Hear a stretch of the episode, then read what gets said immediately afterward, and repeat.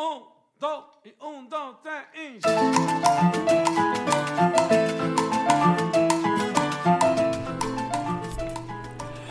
Hola y bienvenidos a Pásame la receta de hoy. Soy Carol Lister, esposa, mamá y chef. En este espacio comparto recetas diarias para que te inspires a preparar en casa.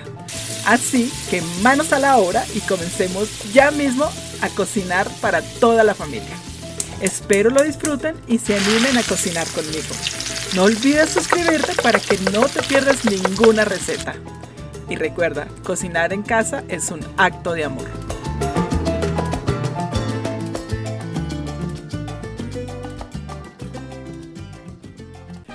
Hola, hola, feliz jueves. ¿Cómo estamos? ¿Ah? Bienvenidos a Pásame la receta de hoy. Soy Carol Lister y este es un espacio que compartimos para saber de recetas, de trucos de cocina y mucho más. Así que comencemos ya mismo. Quería contarles primero que mañana no tengo podcast. Mañana me tomo el día libre porque es mi cumpleaños. sí, señores, cumplo años mañana 24 de marzo y quiero tomarme el día libre, descansar un poco. Pero no se preocupen que volvemos el lunes de nuevo con más recetas y trucos y consejos y chistes y muchísimo más. Para terminar esta semana con los consejos de cocina o trucos, les voy a contar cómo quitar el amargor de las berenjenas. Muchas veces la gente me pregunta, sobre todo amigos eh, o amigas o familia, que quieren cocinar berenjenas pero no saben cómo quitarle el amargor. Muy fácil.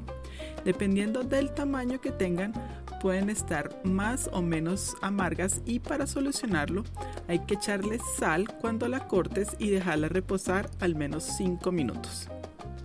Después retírale la sal con papel de cocina y ya estarán listas para cocinarlas. Verá que te salen muy ricas.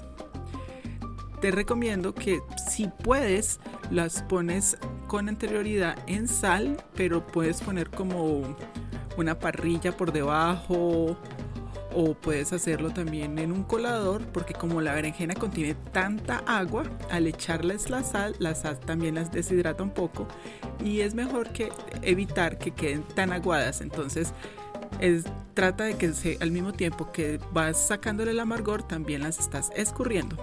Ya después de esto quedan perfectas y listas para hacerlas como quieras. Les recomiendo que la hagan asadas con un poco de aceite de oliva, sal, pimienta y échale un poco de vinagre balsámico. Mm, deliciosas. Después de saber cómo vamos a preparar las berenjenas, les traigo una receta muy rica. Puedes usarla como parte del desayuno o solo como desayuno o también en la cena. Es un rico batido de espinaca y aguacate. Sé que muchos de ustedes van, ¿qué caro? Espinaca con aguacate. Créanme, queda delicioso. Yo lo preparo aquí en la casa y a los niños les gusta mucho. Parece como que, pero no, si no lo han hecho, los invito a que lo preparen hoy mismo. Y los ingredientes son una o dos tazas de leche, usa tu leche preferida. A mí personalmente me encanta la leche entera. Pero puedes usar leche de soya, leche de coco, leche de almendra. Lo único que te recomiendo es que si tú usas leche eh, de vaca, leche entera, úsala entera. No la vayas a usar ni de 1%, ni 2%, ni baja en grasa. Estas leches lo único que hacen es te llenan de químicos, de preservativos y de azúcar.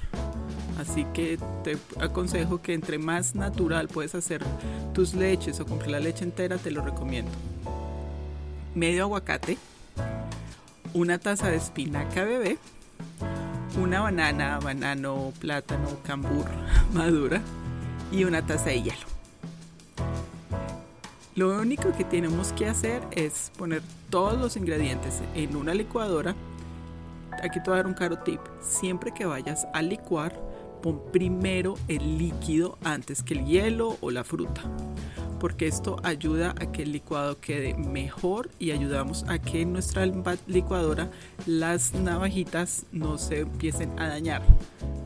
Sé que algunas personas eh, no lo sabían, porque yo le cuento que me enteré hace poquito de eso. Siempre el líquido primero, no vayas a echar el hielo primero, ni nada, ni las frutas, no, el, el líquido. Y así se licúa mucho más fácil y ayudamos a que nuestra licuadora tenga una vida más larga. licuamos, licua, yo lo licuo más o menos por un minuto, la verdad, y eso que mi licuadora es excelente, pero me gusta que quede muy cremosito no que quede como tanto hielo como partidito, sino que quede cremoso, delicioso. Y listo, ya quedó muy nutritivo, muy rico y muy fácil de hacer. También lo que puedes hacer es congelar la fruta previamente, o sea, en este caso el banano lo puedes usar congelado o también puedes añadir un poco de piña, piña en pedacitos congelado y así no tendrías que usar hielo o no tanto hielo. Así que vamos a preparar esto en casa, mi gente. Y recuerden, los ingredientes, la receta completa la encuentras en la descripción de este episodio. Y si aún no lo has hecho, te invito a que te suscribas a mi podcast. Recetas diarias para que tengas ideas y no sé, de que te tengas un ratico conmigo. Gracias, gracias por estar aquí, gracias por compartir conmigo este ratico todos los días. Espero que estén cocinando en casa, espero que estén compartiendo en familia, porque recuerda, cocinar en casa es un acto de amor. Comencemos hoy mismo a crear hermosas memorias y a mejorar nuestra alimentación y nuestra comunicación. También ayuda muchísimo compartir en la cocina y hablar con nuestra familia. Y ya saben, me encuentran como arroba Carolister Chef en todas las plataformas YouTube, Instagram, TikTok, Facebook. Así que por favor, vayan y me visitan, me siguen, suscríbanse. Estoy siempre subiendo recetas, trucos de cocina, consejos. Y ya me voy. Yo se acabó esto.